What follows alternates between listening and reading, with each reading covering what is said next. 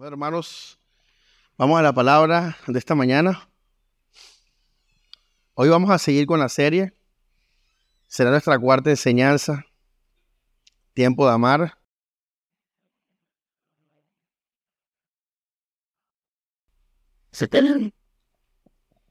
Es tiempo de amar y hoy vamos a hablar de esperar en Él. Las enseñanzas todas tienen una línea, un sentido. La primera era el amor de un muerto. La segunda era satisfechos en Él. Solamente una persona muerta puede vivir cuando Cristo lo es todo en su vida. Si no, vas a volver al primer punto y vas a volver a estar vivo en tu, en tu ego. Eh, después viene eh, completos en Él, viviendo en Él, viviendo en Él, permaneciendo en eso, o sea, permaneciendo en, en lo que Cristo hizo y hablamos ahí de, de paralelo de lo que Jesús hizo sobre el pecado, lo recordamos, para simplemente vivir agradecidos, llenos de ese amor, llenos de esa vida, de, esa, de ese regalo que el Señor nos regaló. Y pues ahora vamos a hablar de esperar en Él. Eh, tiene que ver algo con el futuro. Y, y todo esto es necesario para amar, iglesia. Todo es necesario para amar. Ahorita compartí con Daniel el texto de Colosenses que dice, si alguno tiene queja contra otro, de la manera que Cristo os perdonó, así también hacedlo vosotros. Y bueno, le decía que lo que quería enfatizar yo es la capacidad que tenemos los cristianos de poder obedecer ese mandamiento, eh, la capacidad. O sea, yo puedo, porque una pregunta, ¿por qué la gente no perdona? Porque les duele mucho la ofensa. ¿Y por qué les duele mucho la ofensa? Porque su ego está alimentado, está fortalecido. Entonces cuando somos libres en Cristo Jesús, una vez muertos, una vez deseándolo a Él, una vez completos en Él, no tenemos ego, al menos no la fuerza del ego, y por ende cuando alguien nos hace daño, podemos perdonar, podemos, porque eh, somos amados, y, ahí es donde le decía a Daniel que sí se puede malinterpretar, como que yo soy feliz y puedo perdonar porque soy feliz. No, o sea, el, el punto es que tienes la capacidad de hacerlo y el poder de hacerlo porque tienes esa relación con Jesús en la que tú has experimentado su perdón, su misericordia, su amor y por eso tienes el poder, la capacidad, tienes la libertad para perdonar. Esa es la el ejemplo que les quiero decir porque fíjense cómo una relación con Cristo, una comunión con Cristo, una conciencia de Cristo, me lleva a mí a poder amar. En este caso, perdonar. Pero el amor tiene miles de formas para expresarse. Pero en este caso, perdonar.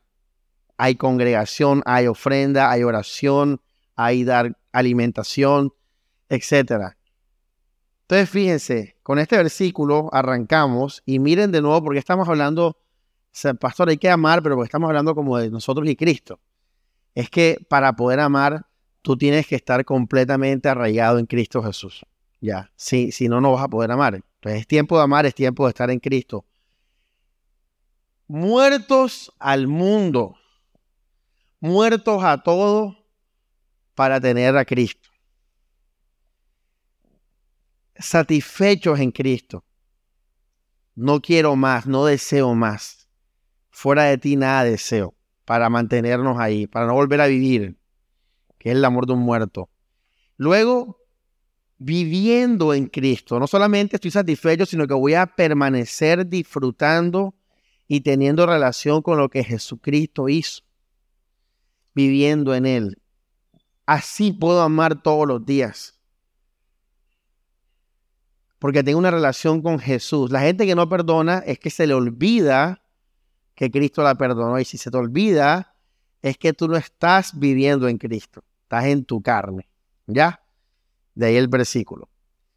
Eh, y eh, Romanos 15, vamos a leerlo. Dice,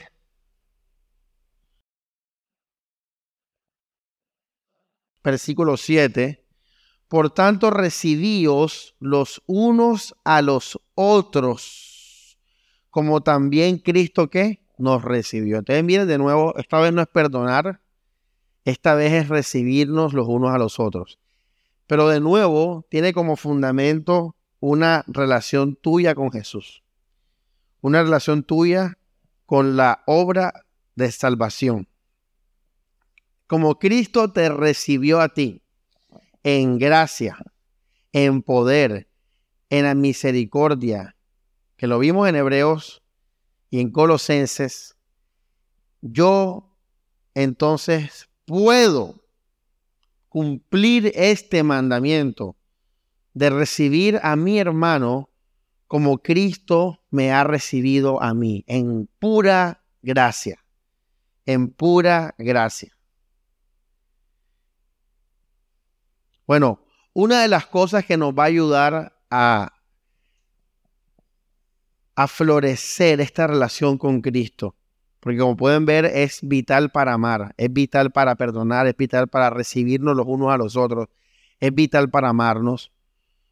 Una de las cosas, o la cuarta que hemos aprendido, que nos va a ayudar a, a tener esta relación fuerte con Jesús, a mantenernos firmes con el Señor, es vivir en la esperanza que tenemos en Él.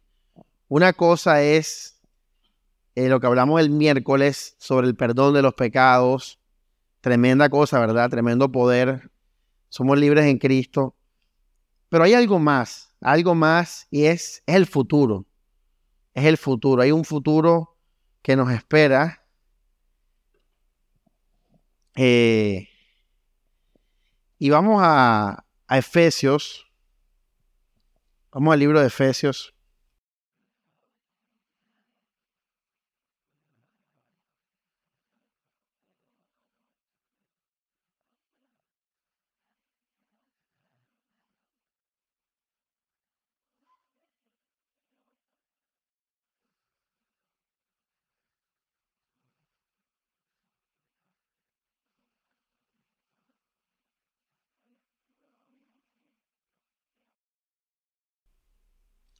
Vamos a Efesios 2, eh, versículo 1, y fortalecemos todo lo que hemos hablado. Dice, y Él os dio vida a vosotros. Es importante esto porque fíjense que con Él tenemos vida. Ya eso lo vimos el miércoles. Pero miren el versículo 6. Dice, y juntamente con Él nos resucitó y asimismo nos hizo sentar en los lugares celestiales con Cristo Jesús. Este versículo es importante porque está hablando de algo que no estamos experimentando ahora mismo, hermanos, y es que estamos en el cielo ya. Ya estamos en el cielo con el Señor. ¿Qué significa esto? Significa una seguridad de esperanza una seguridad de esperanza. Para volver a hacerles una, una anécdota de mi cumpleaños, eh, parte de la, de la broma era que el regalo se, estaba se iba a demorar, no iba a llegar el, el, 31 de mayo. Entonces yo le dije a Mari, bueno, si es el, el que yo quiero, puedo esperar lo que tú quieras. Puedo esperar un mes, puedo esperar lo que tú quieras. Si no es el que yo quiero, grave. Ya, no quiero, ni siquiera quiero verlo, ni siquiera, no me importa que tenga que esperar, no me interesa nada. Entonces, eh, el cristiano ya tiene un regalo que va a recibir y es estar en el cielo. Se nos olvida eso. Eh, bueno, para terminar con la comparación, yo sabía que era lo que yo quería. Yo sé que es lo que yo quiero. Y eso me dio tranquilidad Ojo, para vivir en la espera del regalo. Entonces, cuando el cristiano sabe lo que va a tener porque lo tiene, Porque miren que Pablo habla en un lenguaje presente y futuro. Porque él dice, hey, ustedes están sentados en los lugares celestiales en Cristo Jesús. O sea, eso es un hecho. Pero al mismo tiempo, no estamos ahí. Pero sí estamos en nuestro espíritu. Quiere decir que nuestro espíritu sí se llena del poder de estar sentado en los lugares celestiales con Cristo Jesús. Entonces, cuando nuestro espíritu se llena de eso y vive de eso, entonces estamos nosotros llenándonos de poder para vivir en la vida presente y poder para amar. Muchas personas no aman porque sus vidas no se les da lo que quieren. Muchas personas no aman porque tienen miedo a perder lo que tienen. Muchas personas no pueden amar porque le tienen temor al futuro. Entre las muchas cosas que Cristo nos ha dado, que nos dio vida, nos resucitó, que nos perdonó, todo lo que vimos el miércoles, lo que vimos el, el, el domingo pasado, etc. Entre esas cosas, Pablo nos dice, nosotros ya estamos en el cielo. O sea, tú tienes una esperanza, hermanos. Tú no eres de este mundo. Este mundo no es lo tuyo. Y Cristo, solo Él nos dio el sello de saber que vamos a estar en la eternidad. Si nosotros nos levantamos, no solamente experimentando su perdón, no solamente experimentando su amor, su misericordia, sino también nos levantamos esperando el ver, el vernos a nosotros con Cristo en los lugares celestiales. Nuestro espíritu, repito, se va a llenar del poder del Espíritu Santo.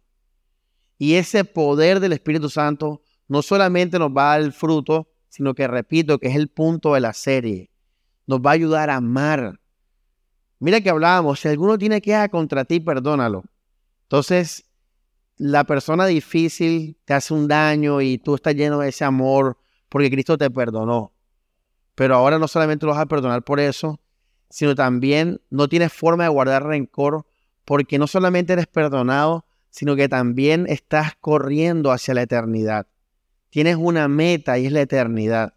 Tienes una ilusión, tienes una esperanza que es estar con Cristo Jesús. Y esa esperanza te santifica. Esa esperanza te ablanda el corazón. Esa esperanza no te hace prestarle atención a las cosas de este mundo. Por eso Pablo dijo, nada nos podrá separar del amor de Dios. Cuando tú estás conectado en ese amor pasado, presente y futuro, la, el ser humano ni la vida te puede quitar eso. Una persona que no tiene esperanza en el cielo, ¿en dónde la tiene? Y si tú te metes con las cosas de la tierra en la que esas personas tienen esperanza, ¿cómo va a reaccionar? No va a poder perdonar porque le estás quitando lo que ama y las cosas de este mundo. Pero si esa persona tiene sus ojos y su corazón y su tesoro en los lugares celestiales, una promesa que ya Jesús nos dio por el Espíritu Santo, tú le puedes hacer a esa persona lo que tú quieras terrenalmente, que esa persona no va a poder hacer otra cosa que amar que perdonar.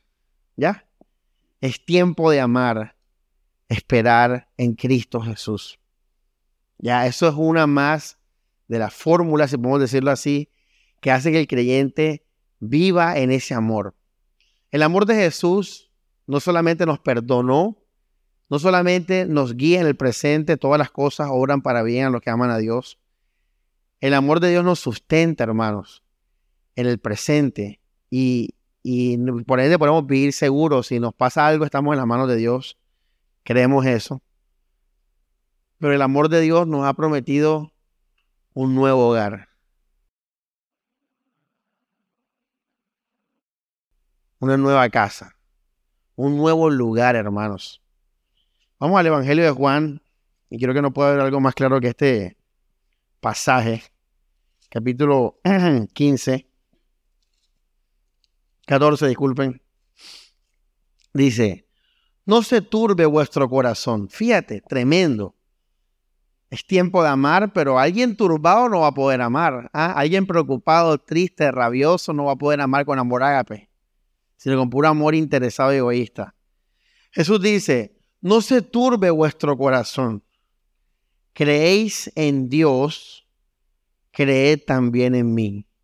En la casa de mi Padre muchas moradas hay. Si así no fuera, yo os lo hubiera dicho Voy pues a preparar lugar para vosotros. Y si me fuere y os prepararé lugar, vendré otra vez y os tomaré a mí mismo para que donde yo estoy, también estéis. Tremendo. Ahí está. No se turbe vuestro corazón. Para tú poder amar, iglesia, tú tienes que saber qué es el amor. En esto sabemos que, amamos en que Dios nos amó primero. Que lo amamos porque Dios nos amó primero. Esto es el amor de Dios. El amor de Dios no solo es perdón, no solo es cuidado, no solo es redención. El amor de Dios también es esperanza. El amor de Dios es un regalo para el futuro. El amor de Dios es, dice, me acuerdo cuando le dijo a Daniel en la Biblia, ve y acuéstate y espera que cuando te levantes en el último día recibirás tu parte. Tremendo. Eso consoló a Daniel. Con Daniel no pasó más nada, no salió más nada en la Biblia. Dios le dijo, ya hiciste tu parte, queda tranquilo, que al final de los tiempos recibirás tu parte, Daniel. Tremendo. Ya. O sea, ese también es el amor del Señor que nos permite vivir en amor y poder amar. Vamos a 1 Timoteo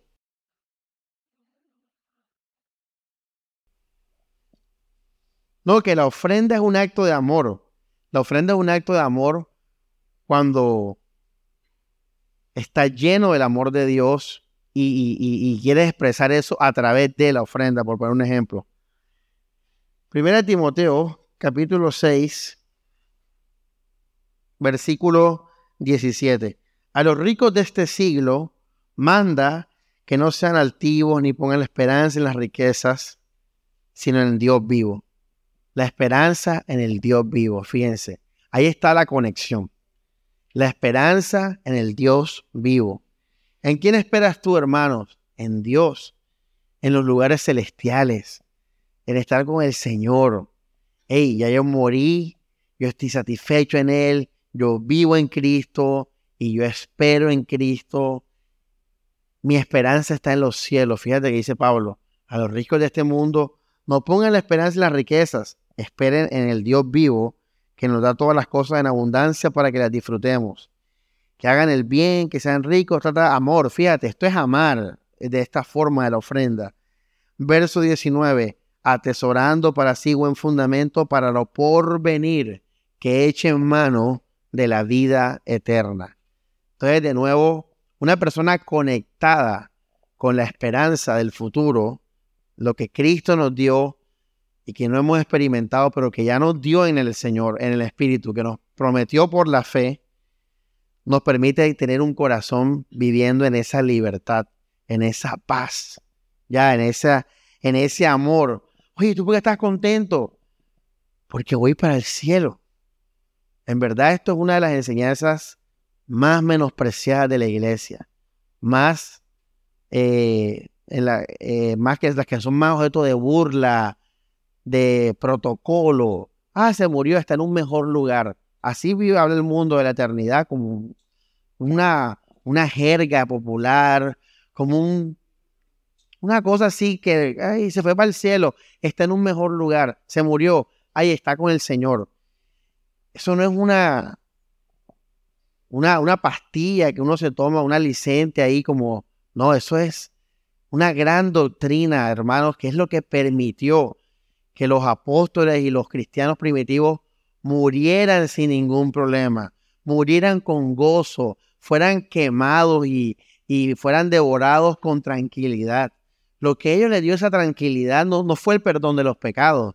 Créeme que si un tigre viene a comerte, un león viene a comerte, créeme que el que tú fuiste perdonado de tu fornicación no va a hacer nada al respecto. Pero saber que Cristo te prometió estar con Él después de la muerte. eso sí te va a dar poder y tranquilidad contra las fieras, contra el fuego. Esto es una doctrina, hermanos, poderosa, que es lo que hace que es una de las cosas que hace que el creyente viva en ese amor. Dios me ama no solamente por lo que me dio, lo que me da, sino por lo que nos ha dado, nos prometió para, para el futuro. Pablo decía, corriendo hacia qué? Hacia la meta, hacia el premio del supremo llamamiento en Cristo Jesús. Una persona que está ocupada, corriendo hacia adelante, es una persona que va a poder amar con amor a agape.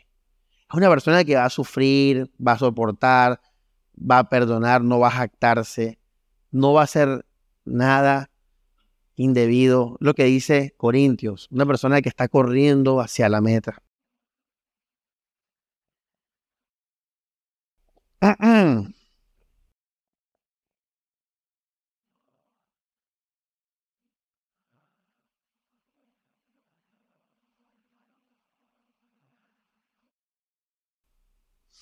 Vamos a Colosenses 2.18.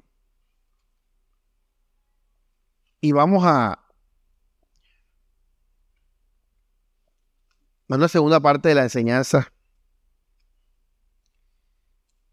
Y con esto terminamos esta serie de fundamentos, digamos, cristocéntricos.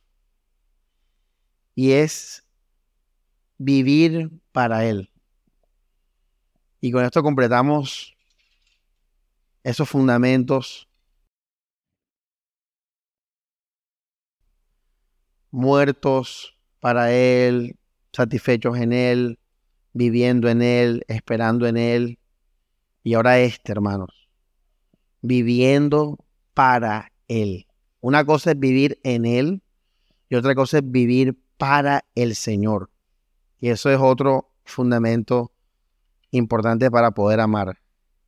Y va ligado, porque dije ahora, una persona que está ocupada corriendo hacia adelante, ¿verdad? Que está, como vimos en Moisés, interesante en Hebreos 11, viendo al invisible, poniendo su mirada en el galardón, ¿de acuerdo? Esa persona va a amar con amor agape por el poder de Dios en él, etc. Y ahora, antes de leer Corintios, vivir para Cristo. Vamos a Colosenses 3, 17.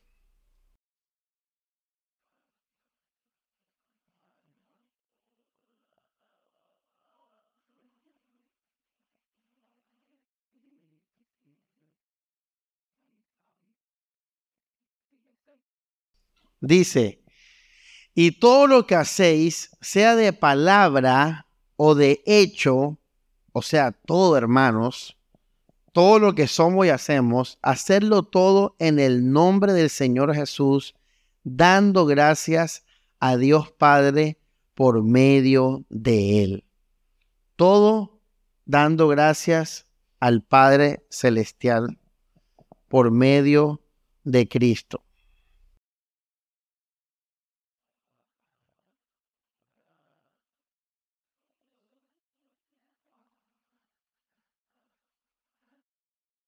Y vamos a 1 Corintios 10, verso 31. Si pues coméis o bebéis o hacéis otra cosa, hacerlo todo para la gloria de Dios. Entonces, volvemos a leer de Colosenses. Dice, todo lo que hacéis, fíjese, todo lo que hacéis, sea de palabra o de hecho, hacerlo todo en el nombre de Jesús. ¿En, ¿En nombre de quién vamos a hacer las cosas, hermanos? De Jesús. Dando gracias, tremendo. O sea, ¿qué es hacer las cosas en el nombre de Jesús? Y esto vamos a aprenderlo de paso. La gente habla mucho de esto y no sabe qué es eso. ¿Qué es vivir en el nombre de Jesús? Pues sencillo, es vivir con base a lo que Jesucristo ha hecho. Por eso doy gracias.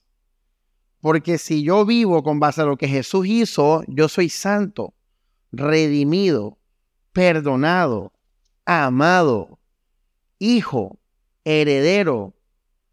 Ya. Si yo vivo en eso, yo tengo que dar gracias por eso.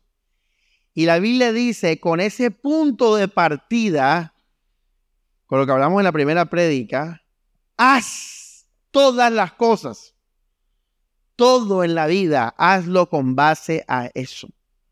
Todo. Todo.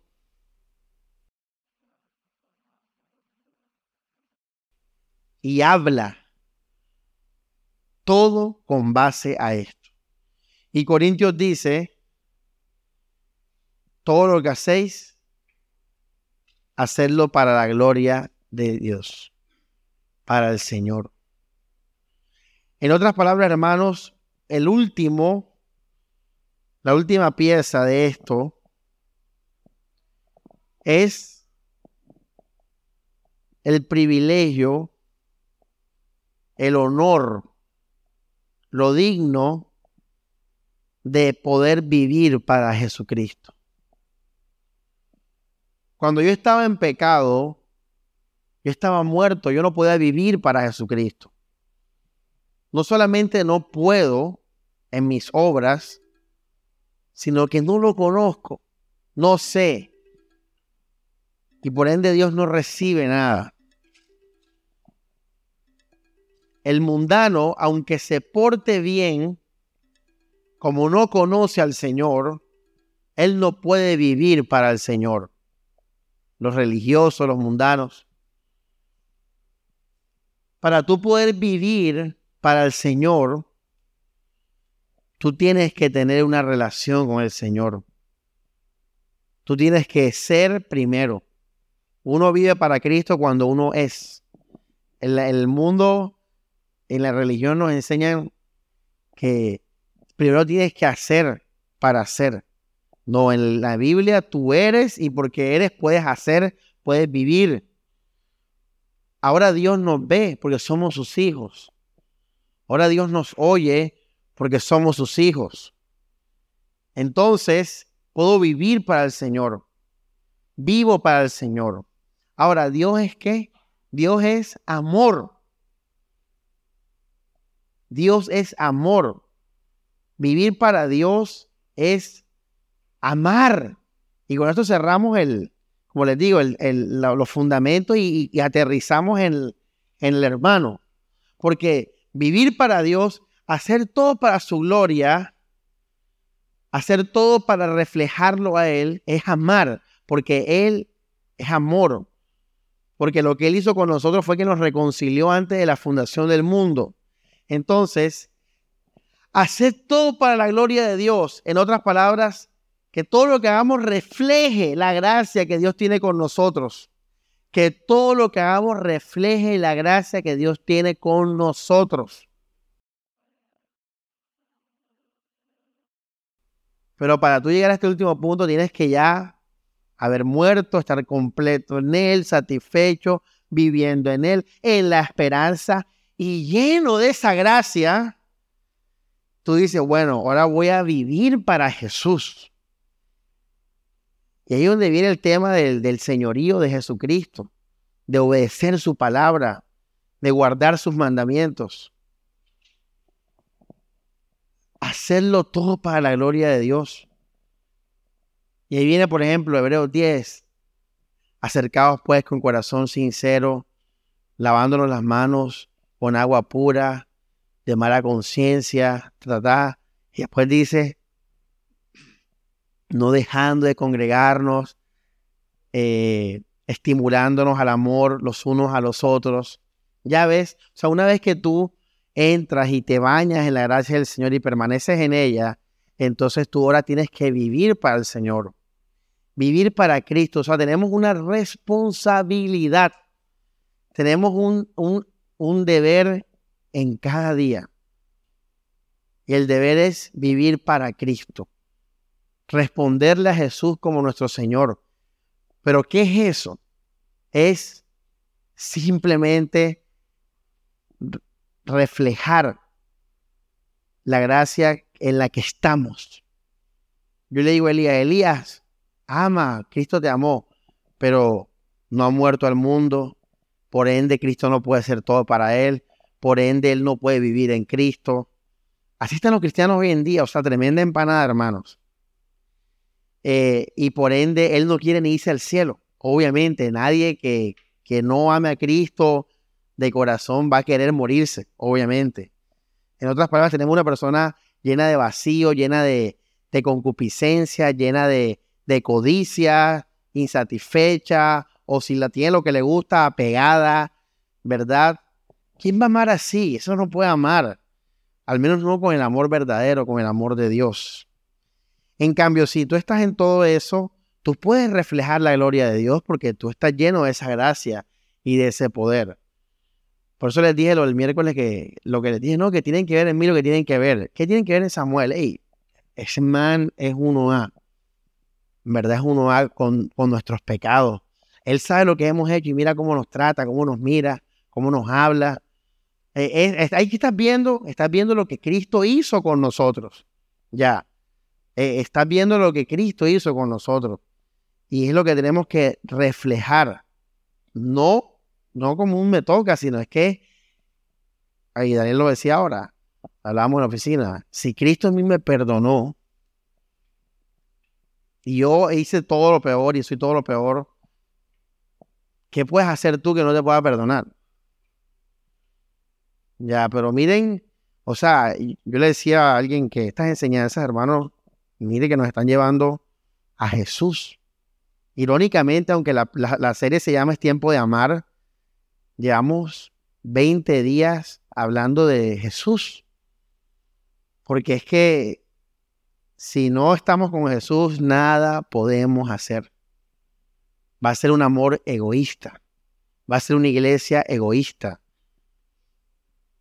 No vamos a poder amar, vamos a tener puros intereses carnales y egoístas. Vamos a poder reflejar la, no vamos a poder reflejar la gloria del Señor.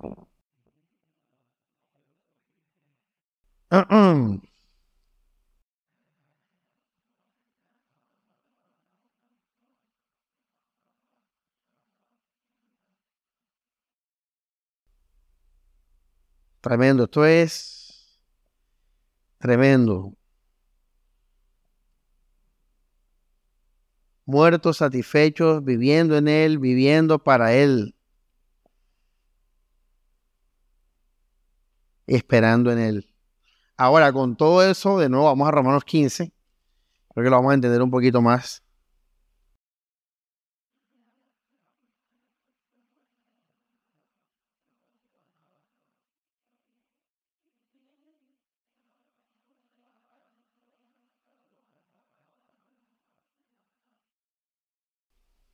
Romanos 15 dice, versículo 7, por tanto, recibió los unos a los otros como también Cristo nos recibió. ¿Ya ven? Ahora viene la iglesia.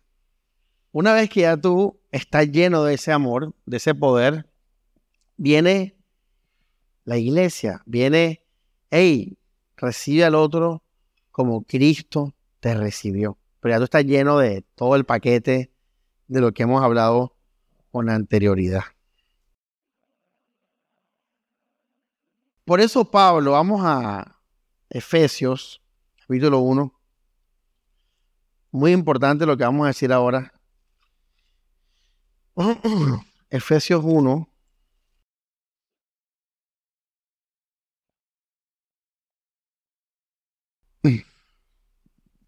Verso 17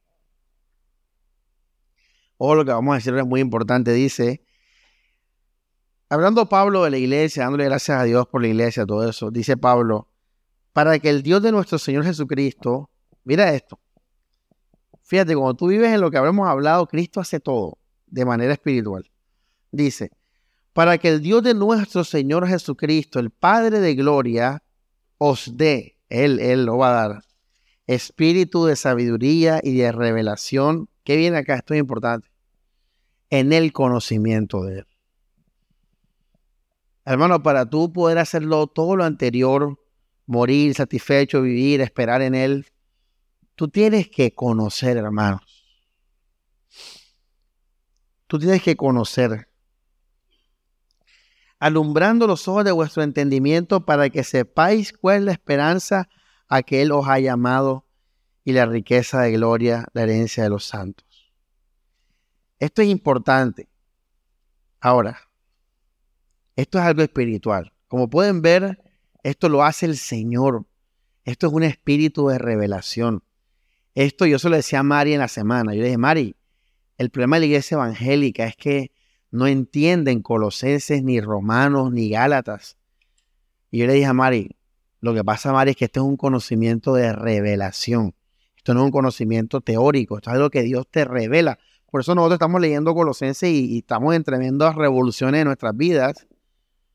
Y Colosenses en todo el mundo es un libro cualquiera en la iglesia. Pero, pero a mí me, me puso el mundo, me lo volteó porque Dios me, mostró algo que la gente no está viendo. La gente no está viendo Romanos 7, 8, no lo están viendo, no pueden ver. Ahora, ¿por qué no pueden ver? ¿Qué fue lo primero que hablamos en esta serie? Y lo hemos hablado mil veces en esta iglesia. Morir, morir, morir, morir al mundo. Y es no desear, renunciar a los deseos. ¿Se acuerdan de esa la primera prédica? Cuando hacemos eso, cuando nos vaciamos, cuando la semilla es quebrantada, el Señor empieza a revelar su conocimiento. Y entonces experimentamos esa relación. Entre más lo conozco, más yo tomo decisiones. Porque lo veo, porque me ama, porque conozco su gracia. Es lo que está diciendo Pablo acá. Tú no puedes aferrarte a algo que no conoces. Yo ahora puedo decidir, yo Samuel puedo decidir entre un carro rojo y la esperanza de gloria, porque yo he visto la esperanza de gloria. Pero si le digo a José, José, puedes decidir entre la esperanza de gloria y el carro rojo, José dice, esperanza de gloria, ¿eso qué es? No entiendo eso. Y él no va a poder, nunca va a poder dejar el carro rojo. Ya va por un ejemplo. Entonces, ¿Y por qué pasa eso con José Jaime? Porque no ha muerto. Porque sigue deseando cosas de este mundo, la enseñanza anterior. Y por ende, hermanos, no puede amar. No puede amar. Porque para amar, que es lo último, recibió lo uno a lo otro como Cristo recibió, tienes que vivir en el Cristo recibió. Por eso, iglesia, es importante y supremo que nosotros crezcamos en este conocimiento de la obra del Señor y en Él. Y esto ya saben, se hace de dos maneras. Conociéndolo a través de la palabra y en el corazón, muriendo, deseando, anhelando, esperando en Jesús. Cuando uno hace estas dos cosas, o sea, lo conoces más por medio de la Biblia y en tu corazón haces todo lo demás, morir y confiar en el Señor y desearlo a Él.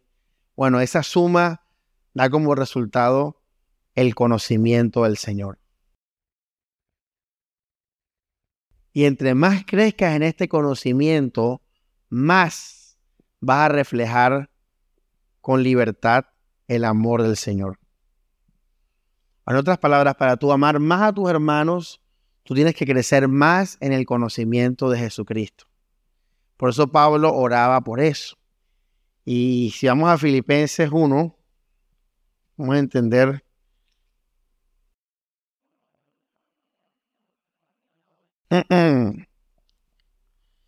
verso 9.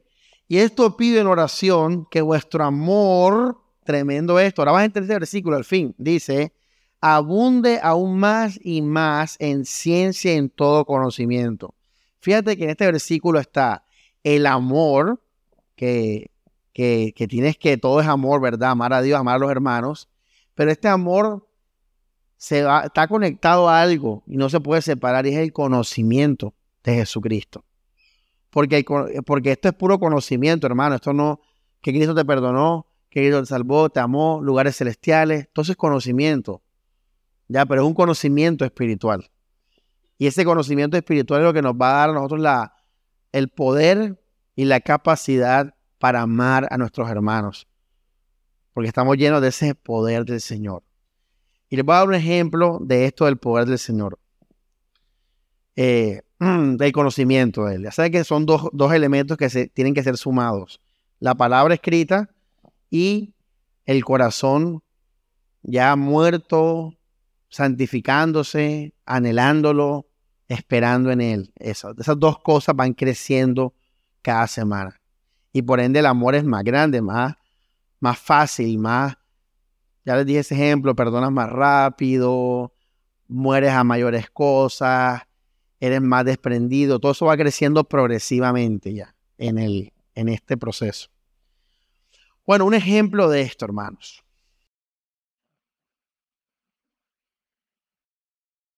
Yo le digo, eh, por ejemplo, la de las Torres Gemelas. Casualmente yo coloco un estado ayer, cada semana coloco algo de las Torres. Y yo con, cuando tengo la oportunidad le pregunto a, ustedes, ¿tú qué sientes cuando las ves? Yo les he preguntado, a muchos les he preguntado aquí qué sienten cuando ven las Torres Gemelas. Y todos me dicen dos edificios, no siento nada, una cosa X, ¿ya No sienten nada. Yo cuando las veo, hermano, siento muchas cosas, una explosión de, emociones. Yo se lo digo una vez también una enseñanza acá. Eh, yo veo cosas en esas torres impresionantes. Tremendo ya. Entonces, mucha gente ve esas cosas en un carro. ¿Un carro cuánto cuesta? 40, 50, 100 millones. Yo veo eso en una foto y la foto se descarga gratis. ¿Por qué? ¿Por qué Samuel ve eso y los demás no? Estábamos en cine el miércoles, cuando José, Daniel y yo, y la película salió en Nueva York, 1994, en las Torres Gemelas así, y yo me emocioné, y todo el mundo del cine como que... X, y yo emocionado viendo las Torres Gemelas. O sea, la película ni siquiera había empezado, estaba empezando apenas. Eh, ¿Por qué Samuel siente eso? Bueno, lo que pasa es que por X y Y razón, Samuel recibió algo en su interior que tú no tienes con las torres. Pero ¿por qué? Sabrá Guancho. Pero, pero él siente eso. Entonces, fíjense, José Jaime, yo le digo a José, José, dibuja las torres gemelas. Él las puede dibujar. ¿Dónde quedan las torres gemelas? En Nueva York. Eh, ¿Qué pasó con ellas? ¿Cuántos pisos tenían? Él puede tener todo ese conocimiento. Pero de ahí a que él sienta algo, nada en el mundo va a lograrlo. Ya. Nada del mundo. Pero fíjense, ojo con esta parte, que el conocimiento en general tiene doble, dos elementos. El conocimiento tiene un, elemento meramente teórico. 2 más 2 igual a 4. Y el conocimiento tiene también un aspecto un elemento vivencial. O sea, para muchos matemáticos 2 más 2 puede ser algo hermoso y maravilloso porque es, el, es la primera la idea básica de la matemática que lo enamoró de la matemática, no sé qué, y tiene un cuadro con 2 más 2 igual a 4. Entonces el conocimiento tiene estos dos elementos en toda la existencia. Cualquier conocimiento tiene dos elementos, uno teórico y uno vivencial. El vivencial es para algunos, el teórico para todos. Todos sabemos que es Estados Unidos, pero no para todos Estados Unidos significa lo mismo, ya. Entonces en el Evangelio pasa exactamente igual. La gente puede conocer de Cristo. Es más, Cristo es muy popular en el mundo. Jesús, la figura, hay películas, hay series, hay peluches de Jesús, hay cuadros de Jesús, hay religiones en nombre de Jesús, Jesús, hay canciones en nombre de Jesús. Y eso es pura carnalidad, iglesia. No que la pasión de Cristo, que tal, eso es pura película. Eso no es nada espiritual, hermanos.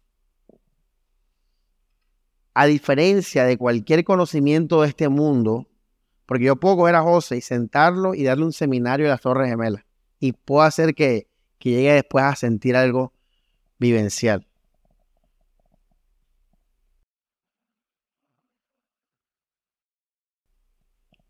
Pero a Jesús nadie lo puede dar a conocer, solo el Espíritu Santo.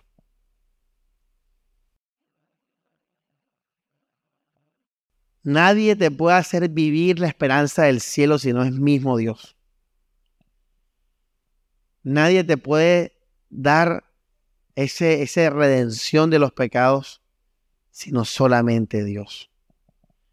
Tú puedes tener eso en tu mente, pero de tú vivirlo, de tú levantarte como un perdonado, como un santo, como un hijo, de tú levantarte viendo el cielo como, como si lo tuvieras, estuvieras viendo, eso depende del Espíritu Santo. Por eso el Espíritu Santo no se le puede engañar. No se engañen. Por eso tienen que morir, porque si no mueren, no le van a hacer trampa al Espíritu de Dios.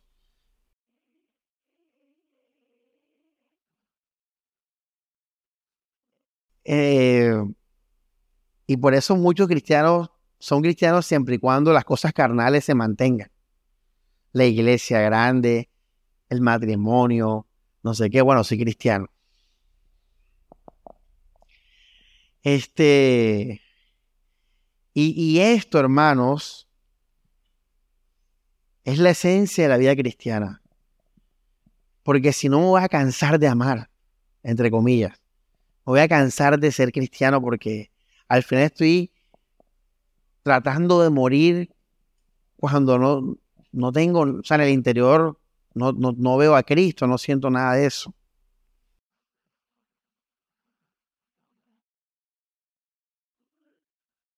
Ah, pastor, ¿y cómo, cómo hago eso? ¿Cómo lo logro? Pues ya lo vimos en Colosenses. Vamos a Colosenses.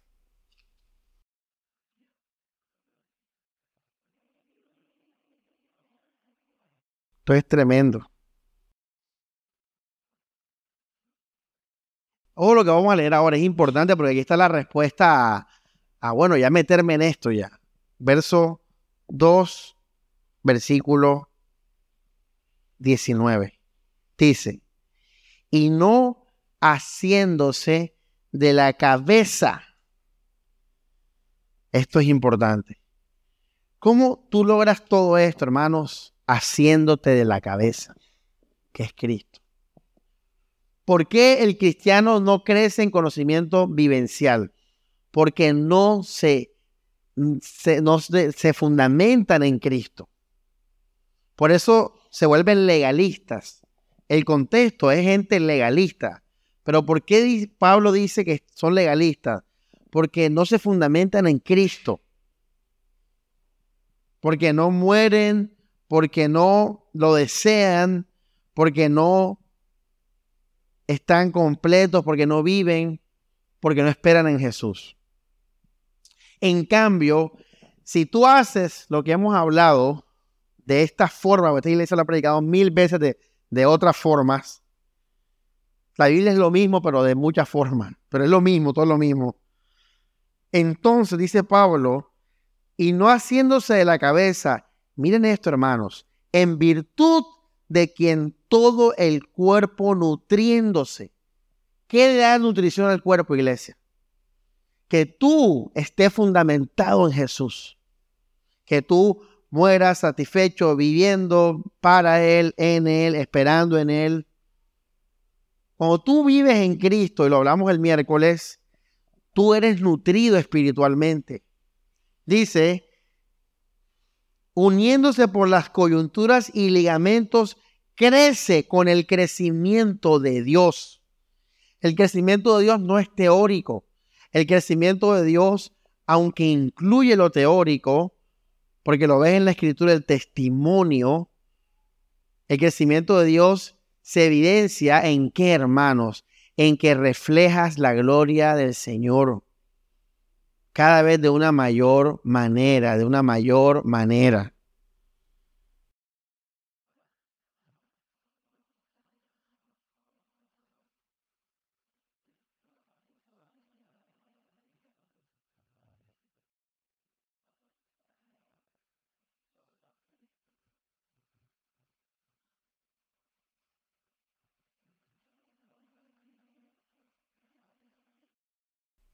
Yo me he encontrado con varios ex de la iglesia.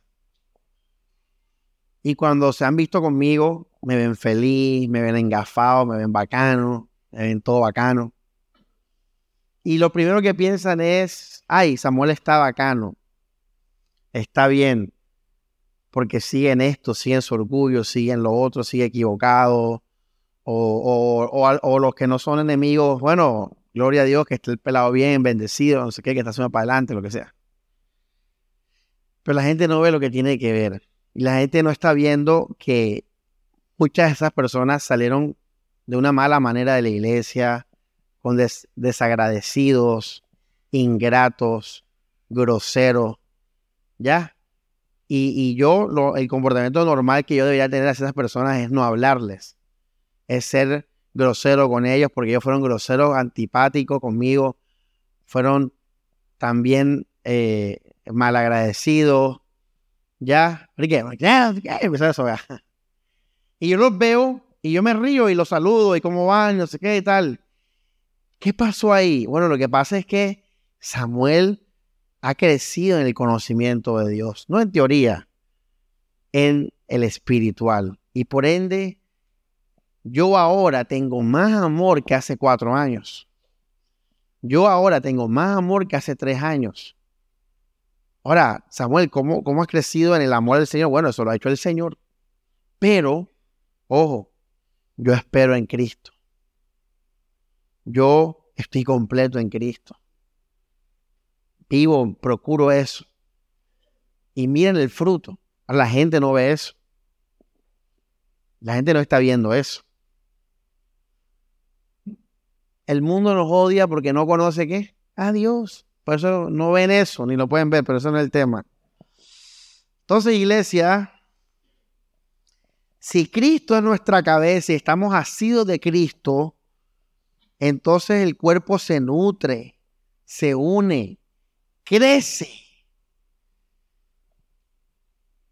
Y crece en el amor. Es tiempo de amar, es tiempo de Cristo. Maridos, amen a sus esposas como Cristo. Bla, bla, bla. Esposa, háganle caso a los maridos como al Señor, bla, bla, bla. Todo tiene que ver con Cristo. Estoy lleno de mi Señor. Estoy contento por mi Señor. Estoy cada día más apercibido de su amor, de su gracia. Esta Biblia es nueva. Tiene un no ni el mes. Y aquí ya, le, lo puse aquí cuando estaba leyendo Colosenses, madre, lo leo mil veces en mi vida. Y nueva Biblia, nueva semana y leí, yo digo, wow, el poder del Señor es tremendo. O sea, vi su amor de nuevo, pero más todavía.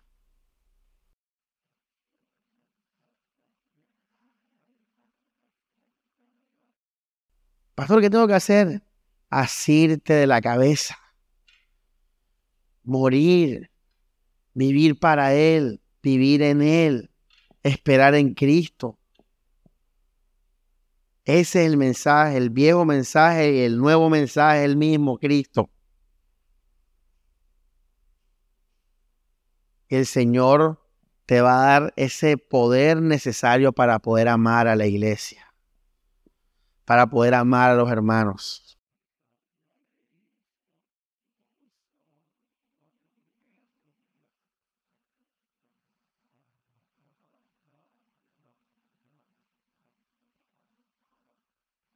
Hermanos, en el contexto de Colosenses es legalismo. O sea, la iglesia estaba cayendo en hacer y dejar de hacer cosas, según las leyes judías. Ahí lo dice. Y Pablo, esto es increíble, hermanos, porque lo que te he enseñado hasta el día de hoy, en este mes, no le puedes añadir más. Si tú le añades a eso que te enseñé, algo más, dañas la ecuación y, no vas a poder amar. Vas a querer, vas a amar con amor filial, yo no sé, pero amor agape no vas a poder hacerlo. Para poder amar con amor es solo Cristo, hermanos. No podemos meter más nada.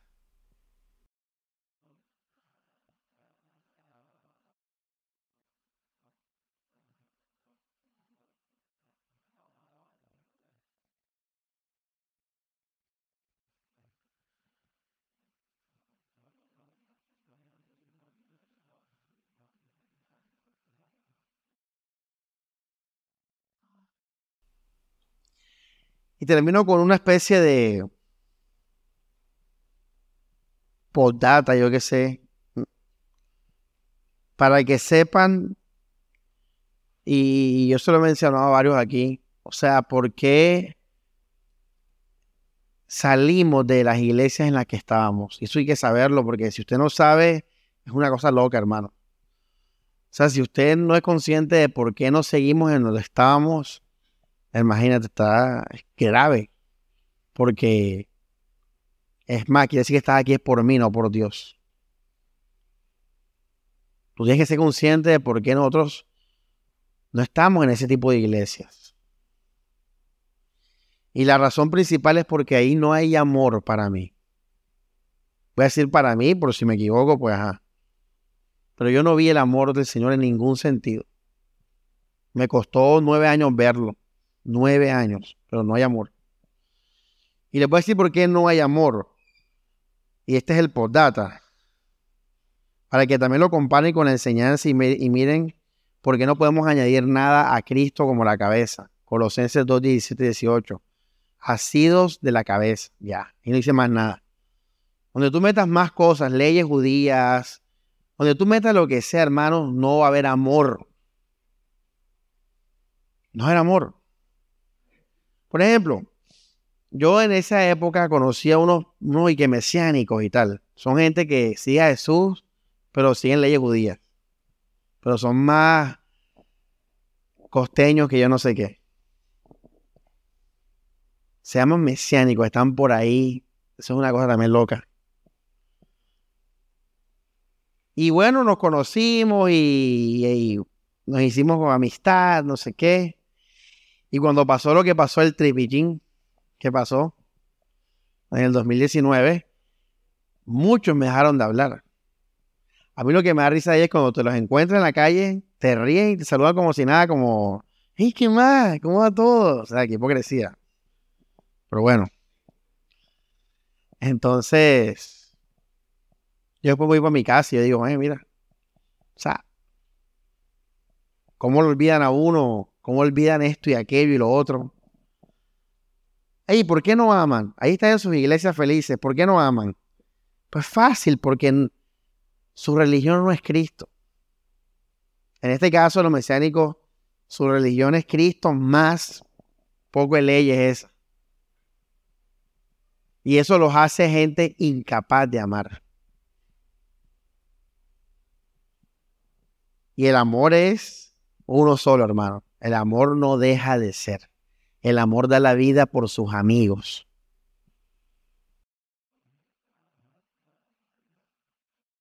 Pero ¿y tú por qué no vas donde ellos, Samuel? No, yo sí voy, lo pasa es que no quieren verme. Por eso no, no estoy allá, pero a mí sí me gustaría, claro, estar bien con ellos, pero ellos no quieren estar bien conmigo. Por cosas doctrinales y tal. La cabeza es Cristo. Ya, fin de la enseñanza.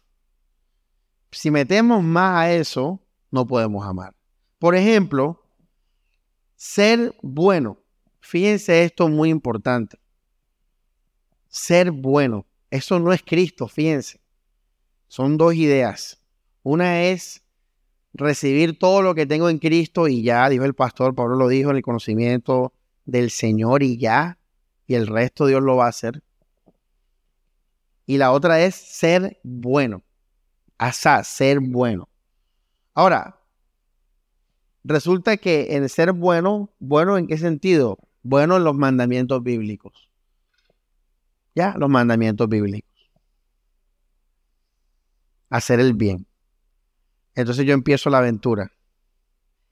Si analizan, ya el hecho de decir que la meta es ser bueno, ya de salida me hace alguien que no soy. O sea, crea en mí una necesidad. Crea en mí un vacío. Si yo tengo que ser bueno es porque yo qué? No lo soy. Si yo tengo que hacer algo es porque no lo estoy haciendo. Entonces ya de entrada no estoy completo. Fíjense no estoy, no estoy completo, faltan cosas. En cambio, en el Evangelio, tú estás completo. Tú no tienes que hacer nada. Tú tienes que simplemente darle gracias a Dios por todo lo que Él te ha dado.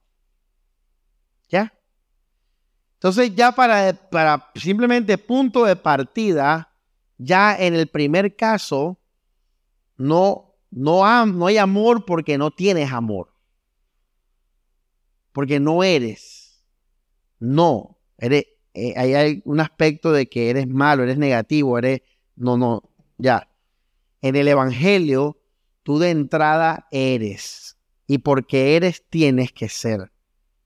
No tienes que ser para ser, porque eres, tienes que hacer en el Evangelio.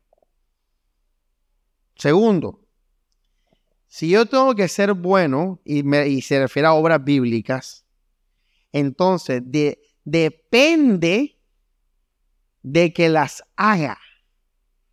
¿Eso qué es? Obra y esfuerzo.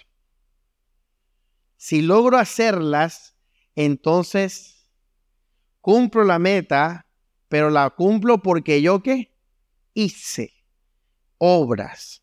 En otras palabras, me gano el cielo o me gano el título o me gano el amor porque yo hice, porque yo me esforcé. No soy, pero ahora soy porque hice. Pero la Biblia dice que todo fue por fe, por gracia del Señor, para que, no por obras, para que nadie que se gloríe.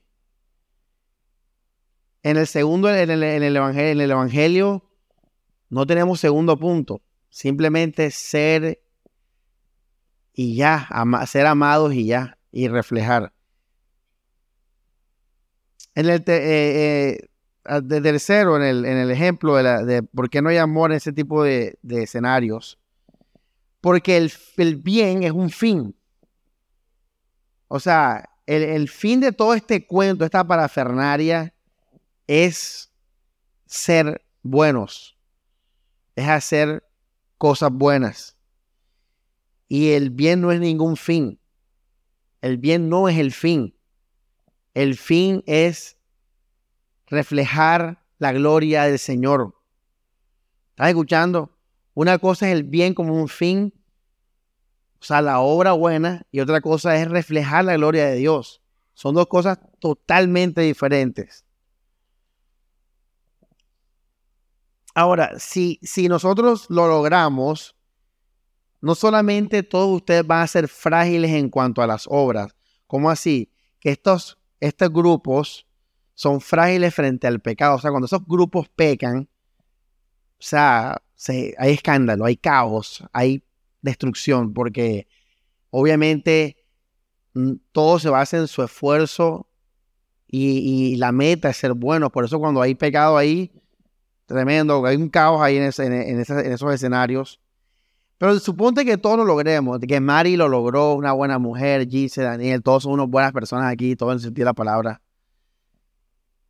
¿en qué nos vamos cuál va a ser la, base de nuestra unidad? Si el bien es el fin, ¿ah? si no somos, pero cuando hacemos bien somos, entonces ¿cuál va a ser la base de nuestra unidad? Lo que hacemos, el bien nuestro. En cambio, en el Evangelio, la unidad no tiene que ver con las obras. La unidad es lo que Jesús hizo por medio de la fe. Ahora, si uno de nosotros, porque ojalá fueran los mandamientos bíblicos, que eso no existe en ninguna iglesia, ninguna iglesia está ahí que los diez mandamientos, no, esos son los mandamientos de la iglesia, eso es mentira. En todas las iglesias y en la tradición judía se añadían leyes sobre leyes para cumplir las leyes. Entonces ese es el verdadero problema.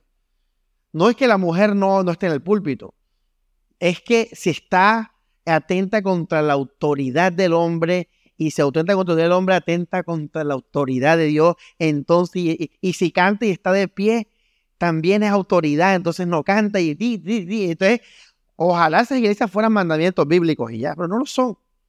Tienen miles de mandamientos para todos los casos, para los noviazgos, para los divorcios, para el canto de la iglesia, para la crianza de los niños, para la finanza. O sea, y, y lo peor de todo es que si tú no haces todo lo que la iglesia enseña, pues no estás haciendo el bien. Y si no estás haciendo el bien, ¿qué estás haciendo tú? El mal. Quiere decir que eres malo. Por eso en esa iglesia son muy radicales con la gente que no camina como ellos caminan. Son radicales. Expulsión de la iglesia. Ya. Porque la unidad se basa en la carne. Y lo peor de todo esto, hermano, es que el Espíritu Santo no está obrando en la vida de esas personas.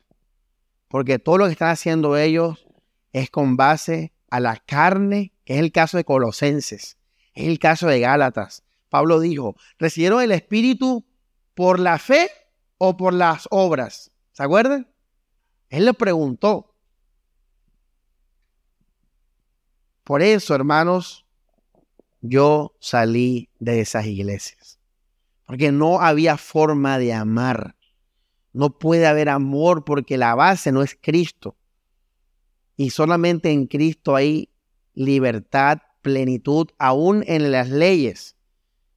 En el caso de Colosenses, está hablando de que Cristo cumplió todo para ser salvos, no hay que hacer leyes. Pero esta gente no acepta eso, entonces hay que hacer leyes, ya no puede haber amor, van a haber religiones, comunidades religiosas, van a haber esas cosas, pero no va a haber una comunidad de amor.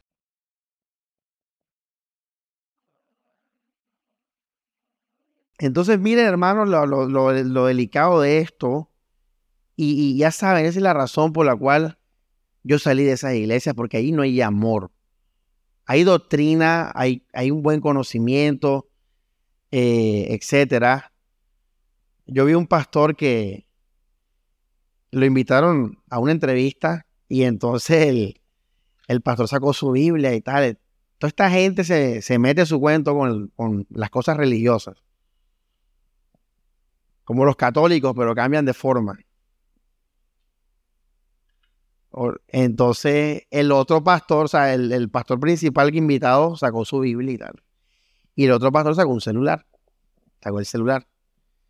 Y era una entrevista pública, entonces obviamente no va a haber algo como un regaño de eso, pero el pastor sí llegó a decir, ¿tienes tu Biblia en el celular? O sea, ya él lo vio como algo negativo.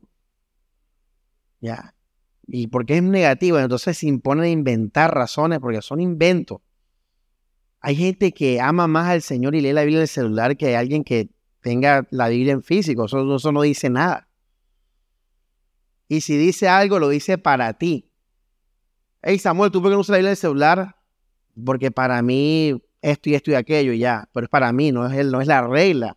Porque estoy dañando la vida y la obra de Dios. Y ese es el punto que Dios, si algo Dios nos ha demostrado en la Biblia, es que el Señor hace como Él quiere. Dios rompió con la, religión judía por eso.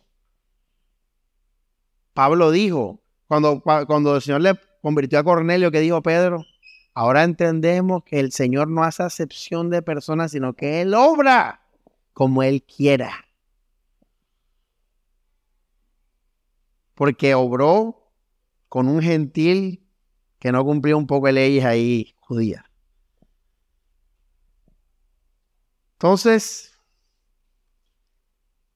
una iglesia que es legalista no va a poder haber, no va a haber amor. Una iglesia que se basa en un hombre, llámalo Elena G. White, llámalo la Virgen María, llámalo eh, Russell, los Ruselitas, eh, etcétera, no va a haber amor. Van a haber gente que se porta bien, eh, y, que y si quieres el amor de ellos, ojo, si quieres el amor de ellos profundo de comunión, ¿qué tienes que hacer? Tienes que hacer todo igual que el grupo, todo igual que el grupo. Ya. Por eso el tema de la poligamia es un tremendo tema, iglesia. Es uno de los pocos temas que bíblicamente no es pecado, pero al mismo tiempo es un tema que es malo para la cultura occidental, conservadora y hasta progresista. Entonces, si tú quieres ver una disposición de un cristiano en amar de verdad, eso lo va a evidenciar. Ya.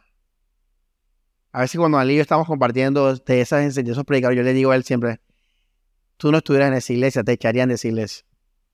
Ahora, ¿por qué yo le digo eso a él? Porque más allá de la doctrina que ellos prediquen, lo importante es el amor.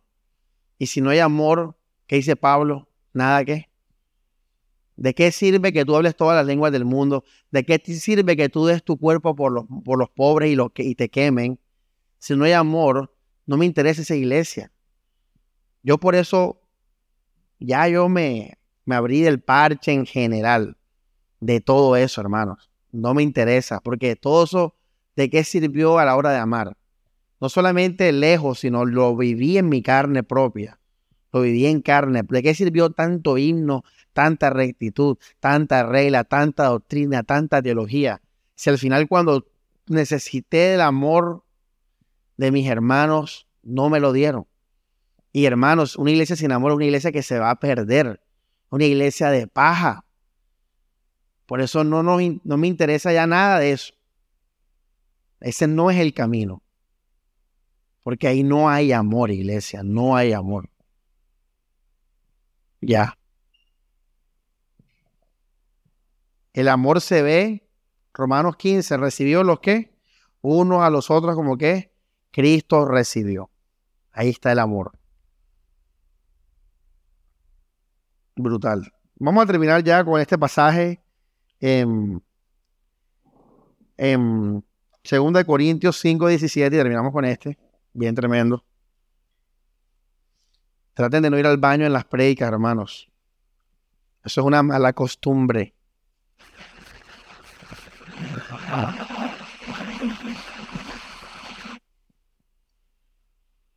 Va a tocar ponerle candado al baño porque no, no, no, no obedece la iglesia. No, lo digo por su bien porque se pierde parte de la enseñanza. Segunda de Corintios 5 y 17 dice, de modo que si alguno está en Cristo, brutal. ¿Qué dice ahí? Está en Cristo. No lea la Biblia tan rápido, hermano. Eso es una mala costumbre también. Cálmate. ¿Qué dice la Biblia? Si alguno está en Cristo, Cristo nos ha dado vida. Lo leímos ahorita. Hey, primero estar en Cristo. Nueva criatura es. ¿Ya ves? Vivir en eso. Las cosas viejas pasaron y aquí todas son hechas nuevas. Y todo esto proviene de Dios, quien nos reconcilió consigo mismo por Cristo y nos dio el ministerio de la reconciliación. Ahora vamos al 16 de manera que nosotros de aquí en adelante a nadie conocemos según la carne. O sea, lo juzgamos según, lo tratamos, ya, según lo que él hace o deja de hacer. No. Dice que a nadie conocemos en la carne. Ahora todos lo vemos con los ojos del Evangelio, con los ojos de la gracia. Está hablando de todo el mundo. ¿Cómo se llama la enseñanza? Es tiempo de amar.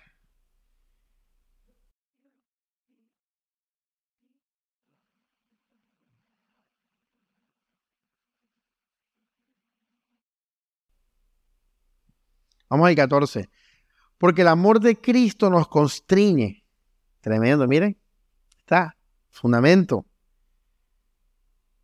Pensando esto, que si uno murió por todos, luego todos murieron. Y por todos murió para que los que viven ya no vivan para sí, sino para aquel que murió y resucitó por ellos.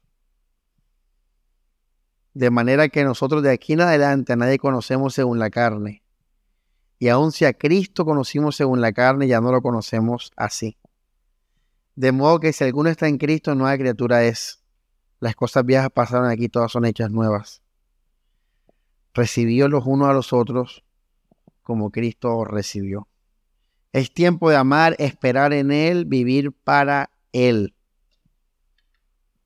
Y cerramos con esta serie de fundamentos, digamos, los cristológicos, cristocéntricos, perdón. Cristocéntricos. y con la esperanza de poder amar entonces, porque estamos llenos de, de esa gracia, de ese poder y de ese amor. Ha sido de la cabeza, solo de la cabeza, hermanos. ¿Cuál es el fin? Es reflejar el amor del Señor. Toda la gloria es para Él. Ese es el fin. Vamos a orar. Dios Padre, gracias por tu palabra, Señor. Espíritu Santo, ayuda a los hermanos, Señor, que se esfuerzan por aprender.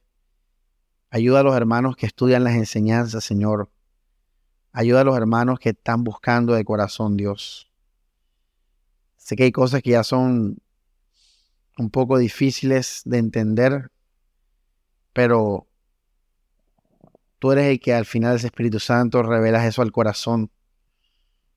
Así Dios, que los hermanos puedan ver y puedan entender, Señor, este llamado de amar que empieza con una profunda relación, con un compromiso, Señor, con una comunión contigo, Jesucristo, que hemos visto en esta semana, Señor. O sea, que nuestra relación contigo crezca, Señor, cada día en todo conocimiento, Señor. No solamente el teórico Jesús, sino el que tú das al corazón, Señor. Que mis hermanos conozcan lo que tú has hecho en su espíritu, Señor.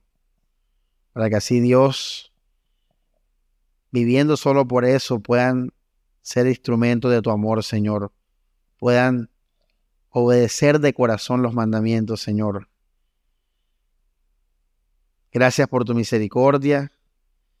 Gracias, Señor, por tu gracia. Todo es por ti, para ti, Señor. Amén y amén.